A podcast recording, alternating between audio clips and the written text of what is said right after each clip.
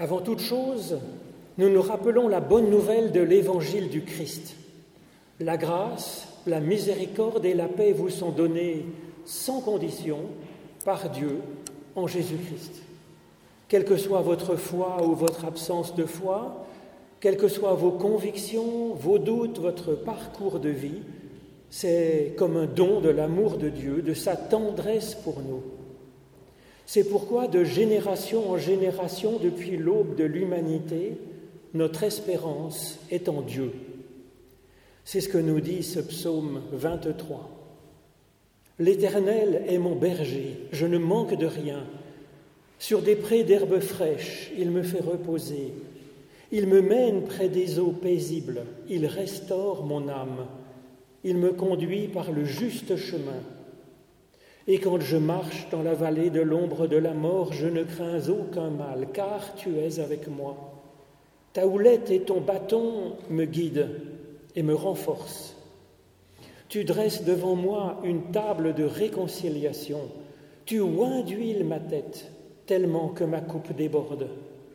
Oui, le bonheur et la grâce m'accompagnent tous les jours de ma vie. Et je reviens, je demeure en présence de l'Éternel jusqu'à la fin de mes jours. Alors je vous propose de faire monter ensemble notre louange à Dieu avec le chant du psaume 116, page 132. J'aime mon Dieu, car il entend ma voix, dont je vous propose de chanter les trois premières strophes.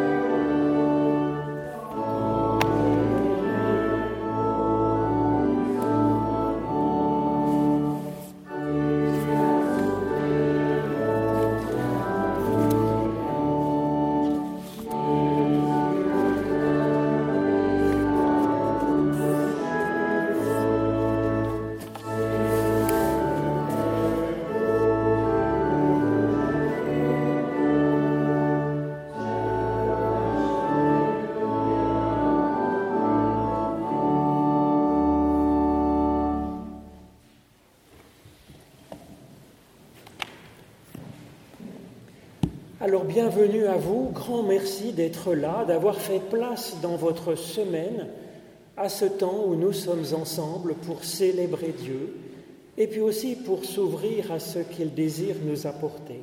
C'est un cadeau que vous offrez aux autres en étant dans ce culte. Et je voudrais souhaiter un bienvenu tout particulier à Florence et à Pierre qui ont demandé à recevoir le baptême parmi nous ce matin. Et puis bienvenue en particulier aussi à Louise, leur fille, qui vous a accueilli dans ce temple en vous donnant un cantique et une feuille. Elle est vraiment un rayon de soleil dans nos cultes. Florence et Pierre, ce baptême que vous allez recevoir, c'est le signe de l'amour que Dieu a pour vous en particulier. Avant que vous le cherchiez, Dieu était déjà près de vous il vous accompagnait déjà et rien ne vous privera de cet amour qui vous est donné en Jésus-Christ, cet amour créateur. Nous prions. Ô Seigneur, merci pour la personne qu'est Florence, merci pour cette personne qu'est Pierre. Merci de les avoir unis dans leur recherche. Merci d'avoir donné à la personne humaine une telle qualité d'être. Alors selon ta promesse, envoie ton esprit de lumière et de vie, envoie ton souffle éternel sur Florence et sur Pierre. Alors tous les deux, je vous donne rendez-vous à la table.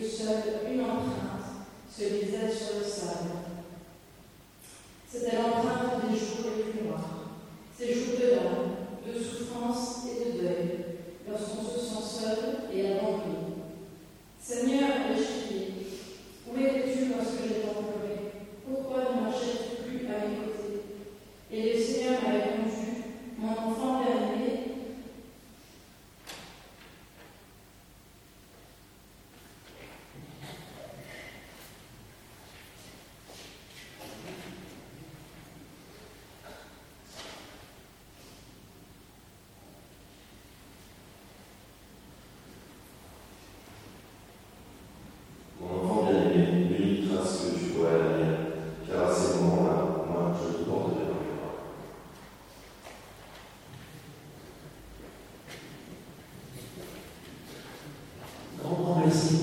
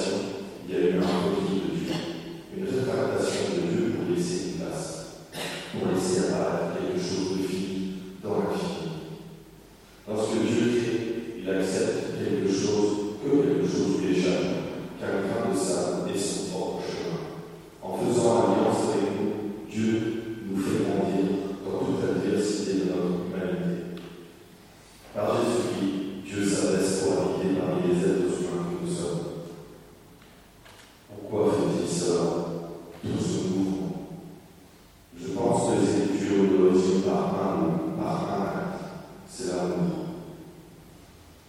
Ce qui fait que ce nom vient de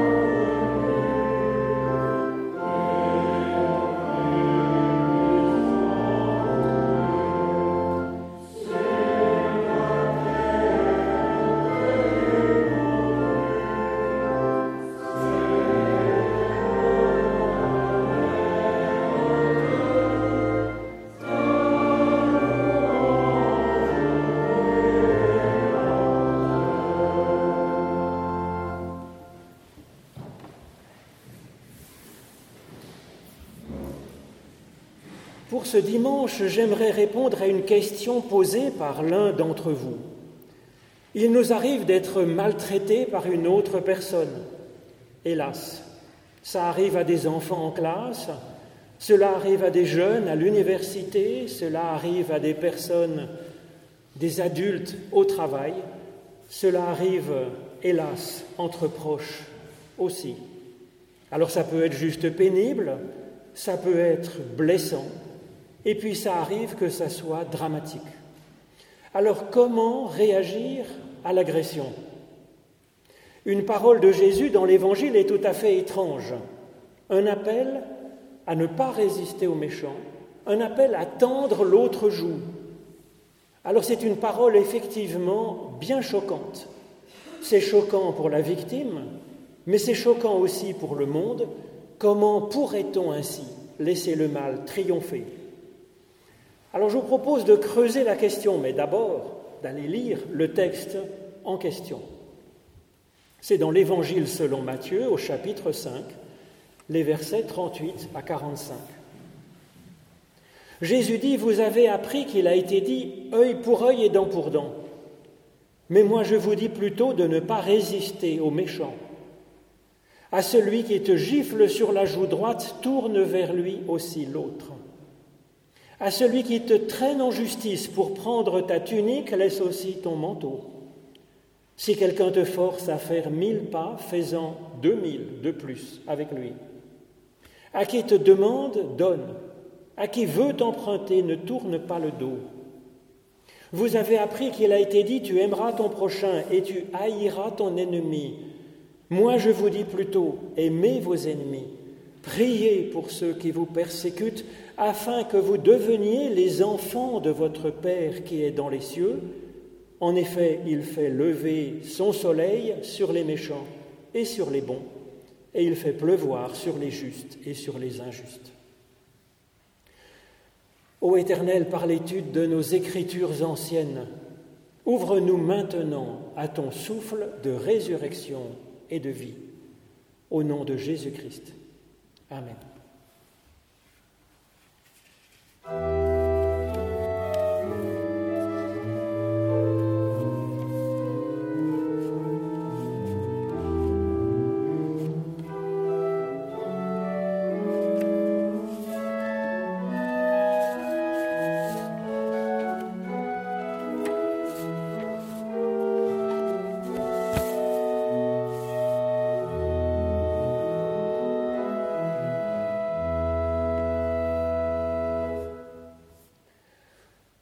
Ne pas résister aux méchants, tendre l'autre joue, de gros dégâts peuvent être faits quand on lit ce genre de texte à la lettre. Le pire, c'est que ceux qui seront ainsi injustement frappés par une lecture de ce texte euh, stupide, je pense, hein, seront les personnes qui sont déjà victimes de la méchanceté, de la violence de méchants. Comme si le Christ leur demandait de souffrir encore plus et de souffrir en silence et de laisser tranquilles les méchants Bien sûr que non. D'autant plus qu'à ce jeu-là, il ne resterait bientôt plus sur terre que les violents, les brigands et les manipulateurs qui triompheraient partout. Alors certains disent que si l'on tendait l'autre joue, cela rendrait peut-être les méchants plus gentils, que cela ferait réfléchir le méchant, comme dans Jean Valjean, dans le, Les Misérables de Victor Hugo, où Jean Valjean, effectivement, est retourné par la générosité d'un prêtre à qui il a volé une paire de chandeliers. Mais ça me semble bien rare dans la réalité. Le vrai méchant, il va repartir tout content d'avoir humilié sa victime, de l'avoir dépouillée, et il va trouver que c'est tout à fait normal et que c'est fort avantageux de se comporter ainsi. Alors est-ce que Jésus aurait dit n'importe quoi quand il a dit cela? Je ne pense pas. Mais pour comprendre ce qu'il nous propose en réalité, il me semble utile d'aller un peu plus loin dans notre enquête. Et pour cela, il y a un principe assez utile pour interpréter la Bible, c'est qu'il est bon de ne pas se limiter à un seul petit passage, surtout avec Jésus qui a une pensée assez complexe. Alors, comment est-ce qu'on peut chercher? Eh bien, il est assez facile de voir qu'il lui arrive effectivement d'être maltraité, et donc on peut regarder comment est-ce que Jésus réagit quand il est maltraité. C'est une information à prendre en compte car Jésus dit son évangile par ses actes tout autant que par ses paroles. Les deux se complètent. Alors intéressons-nous d'abord à deux cas dans la vie de Jésus. Il y a une fois un homme qui effectivement le frappe au visage exactement comme dans ce texte. Jésus ne lui demande pas de recevoir une autre gifle de l'autre côté. Au contraire, Jésus dit à l'homme qui l'a frappé, si j'ai mal parlé, explique-moi ce que j'ai dit de mal, mais si j'ai bien parlé, alors pourquoi me frappes-tu? Me frappes-tu? L'autre exemple que je voudrais chercher, c'est quand Jésus est crucifié. Il ne demande pas du haut de la croix qu'on ajoute encore deux clous de plus et puis un coup de lance. Il dit à haute voix, Père, pardonne-leur, car ils ne savent pas ce qu'ils font. Donc dans les deux cas, Jésus ne reste pas muet, passif, il dénonce publiquement la méchanceté de l'acte qu'il vient de subir, et puis il s'intéresse à la personne qui a commis cet acte mauvais, méchant. Dans le premier cas, il interroge celui qui l'a frappé, il lui demande ses raisons, il le fait réfléchir sur ce que c'est que le bien et, que et le mal, il lui propose de réfléchir sur ce que Jésus, lui, a fait, de l'analyser, et puis de réfléchir sur ce que lui, qui a donné un coup, a fait. Alors le texte ne nous dit pas comment l'homme a répondu ou non à cette pédagogie de Jésus. Mais en ce qui concerne les soldats qui le crucifient, que fait Jésus?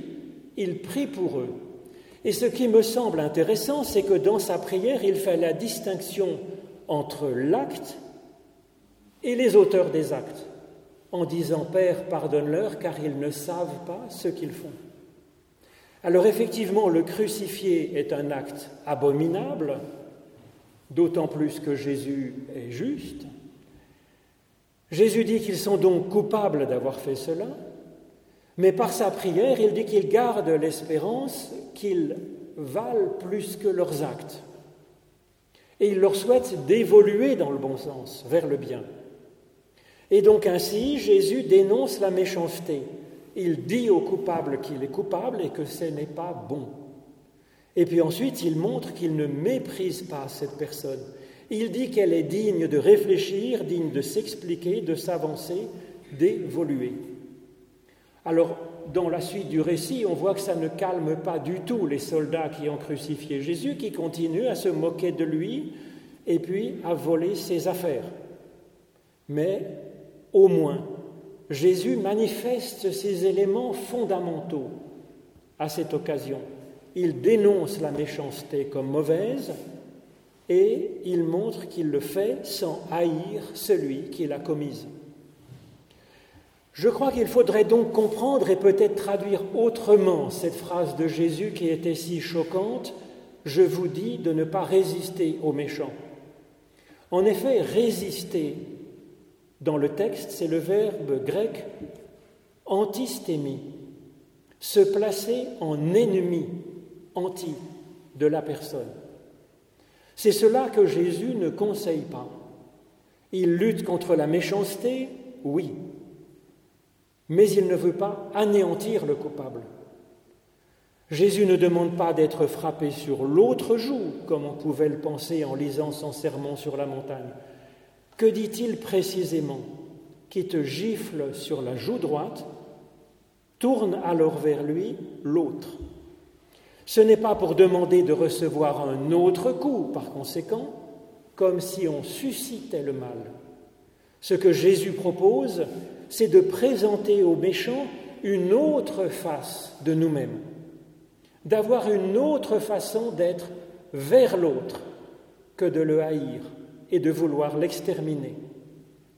Alors, tourner un autre visage vers l'autre, ça ne veut pas dire que la victime se serait mal présentée avant, mais cela veut dire qu'elle n'est pas réduite à un objet par le coup du méchant. C'est ce que voulait le méchant en fait, à travers un coup, on veut transformer l'autre, l'anéantir, l'humilier. Eh bien non, si on montre un autre visage, si on se tourne, eh bien ça montre qu'on a résisté, qu'on existe encore comme une personne agissante, comme une personne debout, comme une personne même qui est une personne de valeur, une personne qui veut le bien, une personne bienfaisante, à l'inverse de la personne qui vient d'être méchante.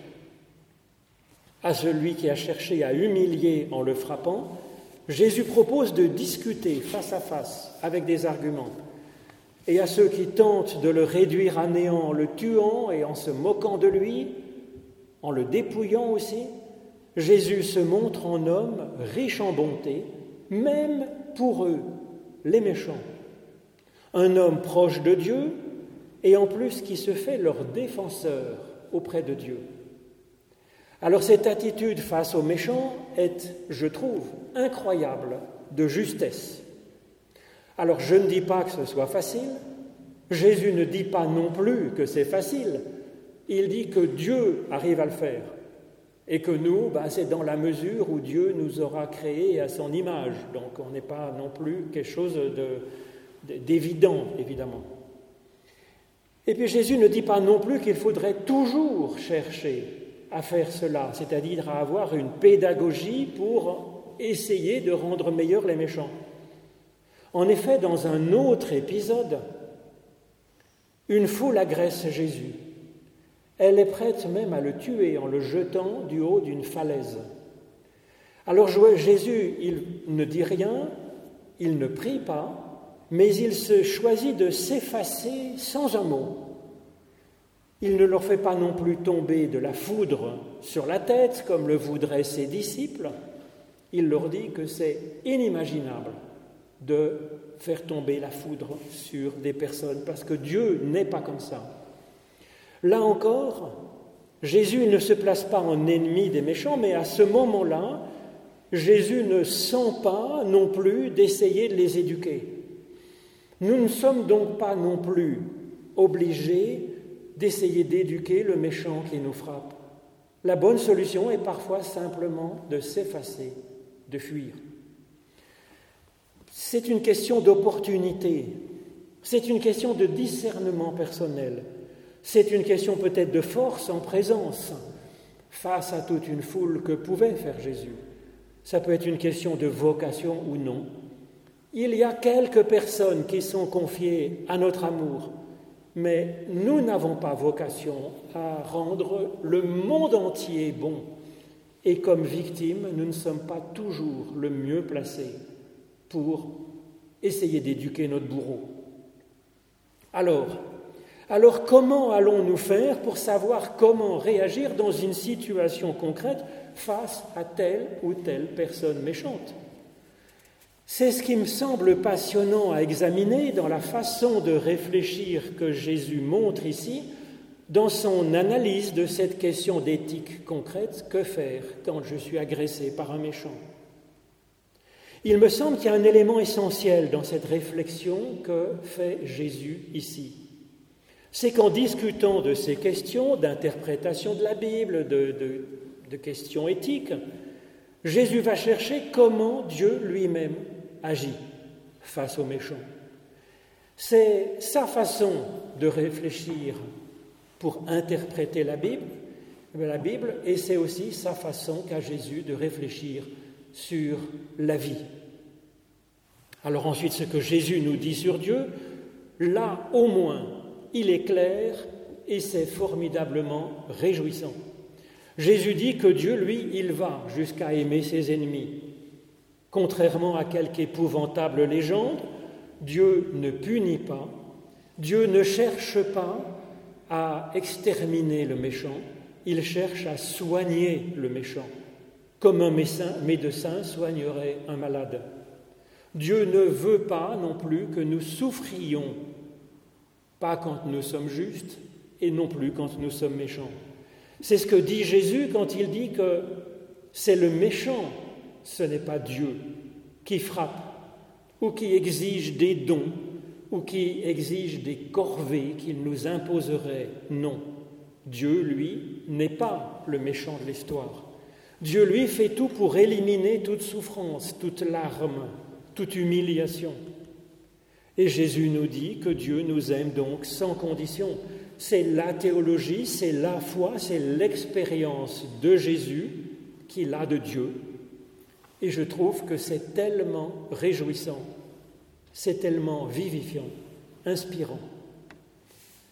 Et puis, puisque Jésus nous dit que Dieu nous aime sans condition, ça nous libère dans l'interprétation des textes bibliques. Nous pouvons les interpréter selon notre propre inspiration.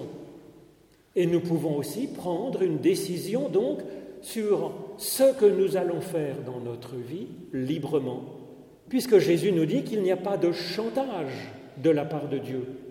Jamais. Et c'est ce que fait Jésus, il applique directement cette liberté que donne l'amour de Dieu à son interprétation de la Bible sur la question du jour, c'est-à-dire sur l'agression méchante quand il nous arrive malheureusement d'être frappés. Et il nous dit, Jésus, vous avez appris qu'il a été dit œil pour œil, dent pour dent, mais moi je vous dis plutôt, et c'est là qu'il développe ensuite sa réflexion. Œil pour œil, dent pour dent, c'est effectivement écrit noir sur blanc dans la Bible hébraïque. Exode 21, 24, Lévitique 24, 20, Deutéronome 19, 21, et tout le monde le savait. Jésus se permet un mais moi, je vous dis plutôt. Voilà. Si Jésus fait cela, eh bien, c'est qu'il nous propose de le faire aussi.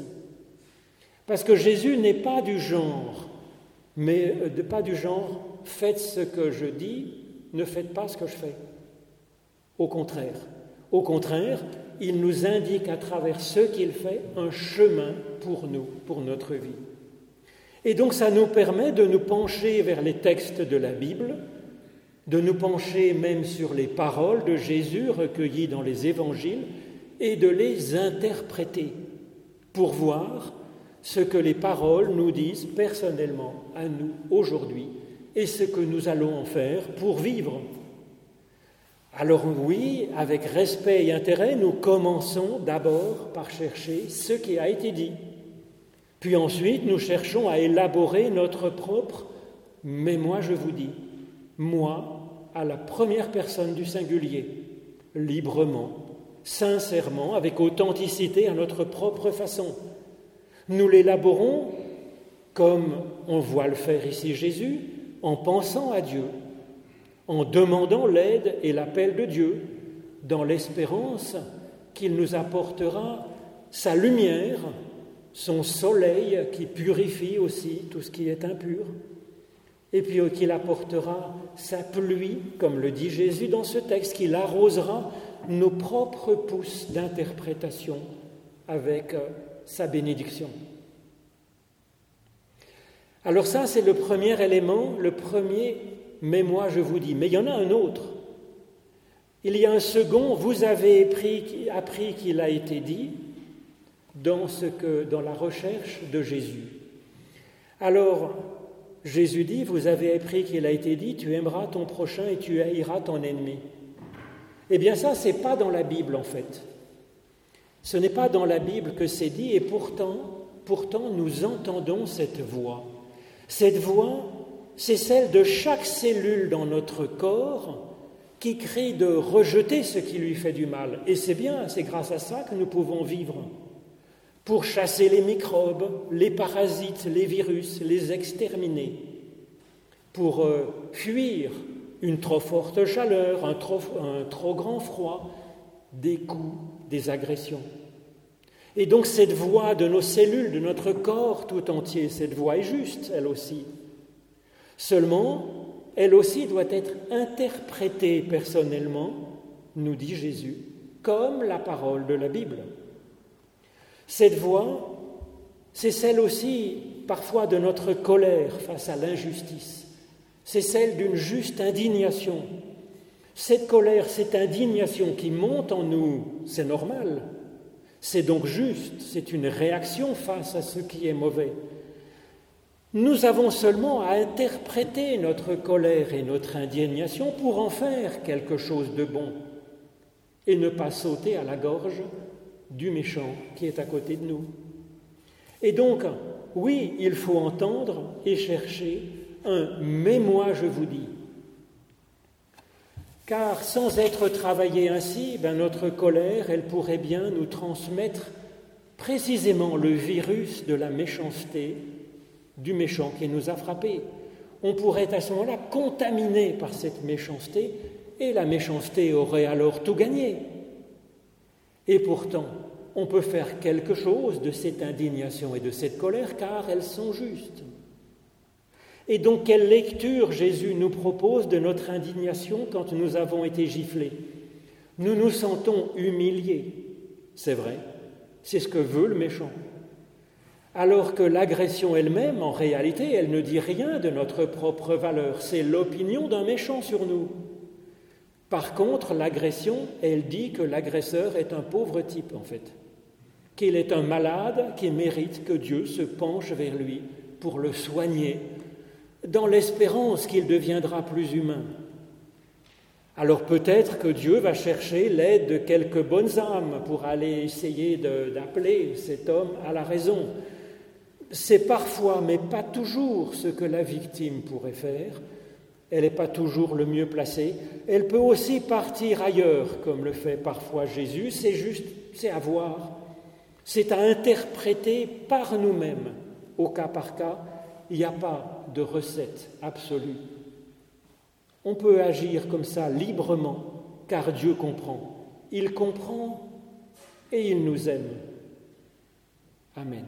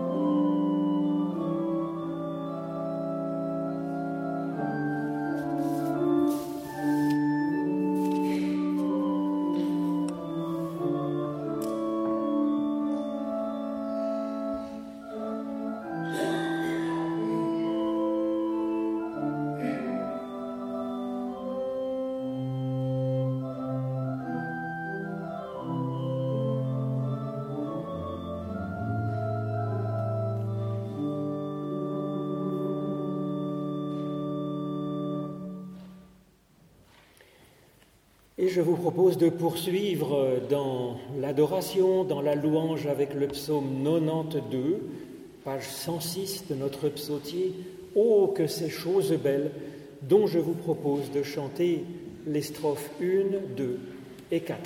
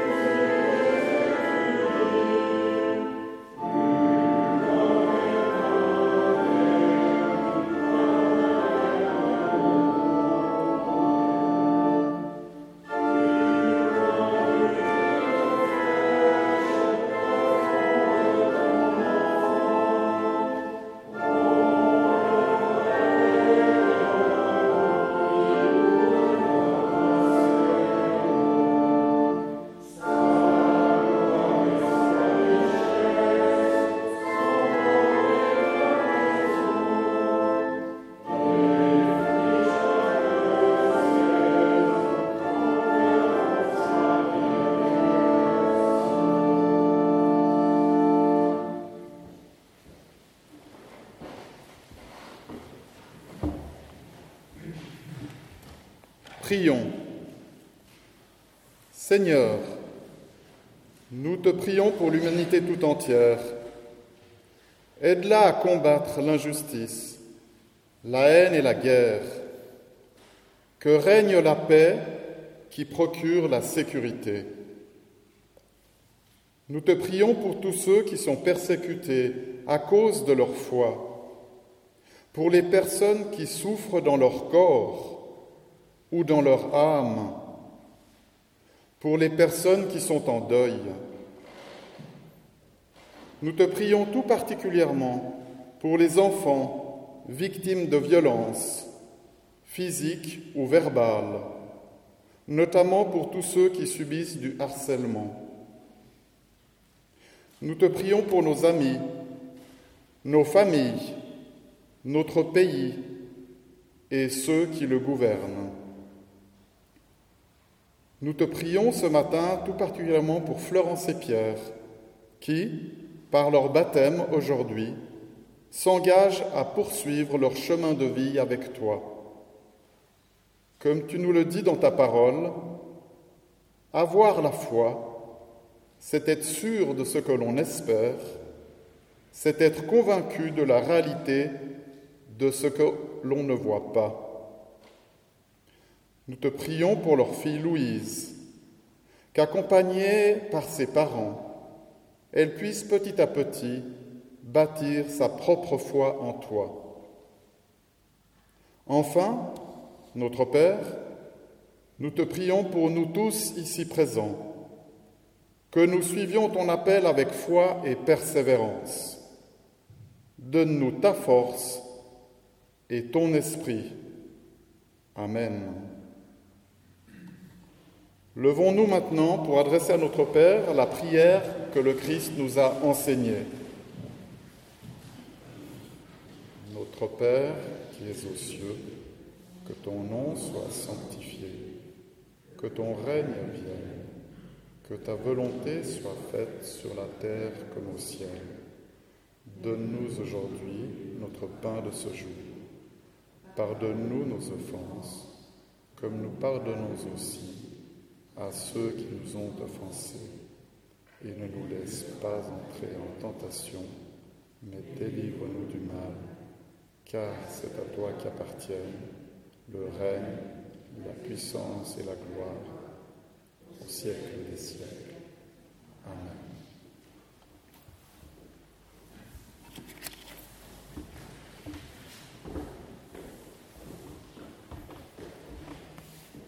Un grand merci à Olivier pour cette prière. C'est tout à fait inspirant. Merci à chacune et à chacun d'entre vous, bien sûr, pour votre participation à ce culte. Comme je le disais en entrée, c'est vraiment une force et une bénédiction pour nous que vous soyez là. En particulier, Florence et Pierre, que je remercie encore. Un grand merci à celui qui nous a proposé le texte du, jour. C'est vrai que c'est inspirant, j'espère, pour vous aussi de réfléchir sur ces questions. Quand un, une personne ose poser une question, suggérer un thème, ben, il y en a peut-être dix qui se posaient aussi la question et qui n'osaient pas le, demander. Donc merci pour ce service. Merci à Alexandre Papas qui a accepté de remplacer notre Diego Innocenzi à l'orgue. Et voilà, cette musique aussi donne du souffle et de l'émotion à notre, notre louange, notre prière. À la sortie, vous trouverez, si vous le désirez, le texte de la prédication que je vous ai proposé, vous le trouverez aussi sur Internet. Et si vous le désirez, vous pouvez recevoir le vendredi un petit message que j'envoie, un petit bout de prédication pour euh, plus légère hein, que les prédications du dimanche, pour donner un peu de réflexion et pour libérer, vous donner peut-être envie d'aller au culte, mais aussi vous libérer si vous n'avez pas envie d'aller au culte ou bien d'aller chercher des champignons, euh, ben, vous avez quand même eu une petite réflexion dans la semaine dont vous pouvez vous inscrire en m'envoyant un mail si vous ne le recevez pas. Maintenant, je voudrais avoir une pensée particulière pour Inès et Yves Oltramar qui ont la vive douleur d'avoir perdu leur fils aîné, Marc, en Australie, de crise cardiaque à 59 ans. laissant femme et enfants. Donc euh, c'est terrible de perdre un enfant, bien sûr. Donc nous sommes de tout cœur avec eux et ils le savent et donc nous regrettons qu'ils ne soient pas présents ce dimanche comme souvent ils le sont, mais euh, voilà, ils sont dans leur, euh, dans leur douleur, dans leur deuil, dans cet accompagnement de toute la famille. Maintenant, c'est le moment de l'offrande. Et pendant l'offrande, nous chanterons le psaume 134. Bénissons Dieu, le seul Seigneur, bénissons ce Dieu qui nous bénit. Page.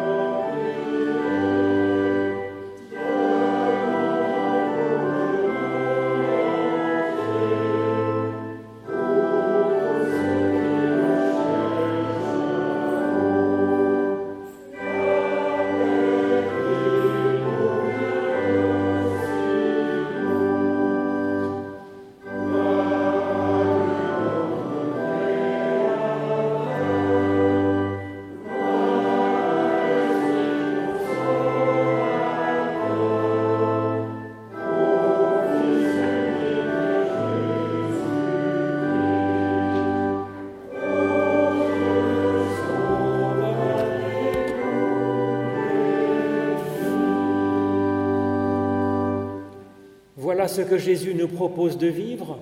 Écoute le Seigneur notre Dieu, c'est le seul Seigneur.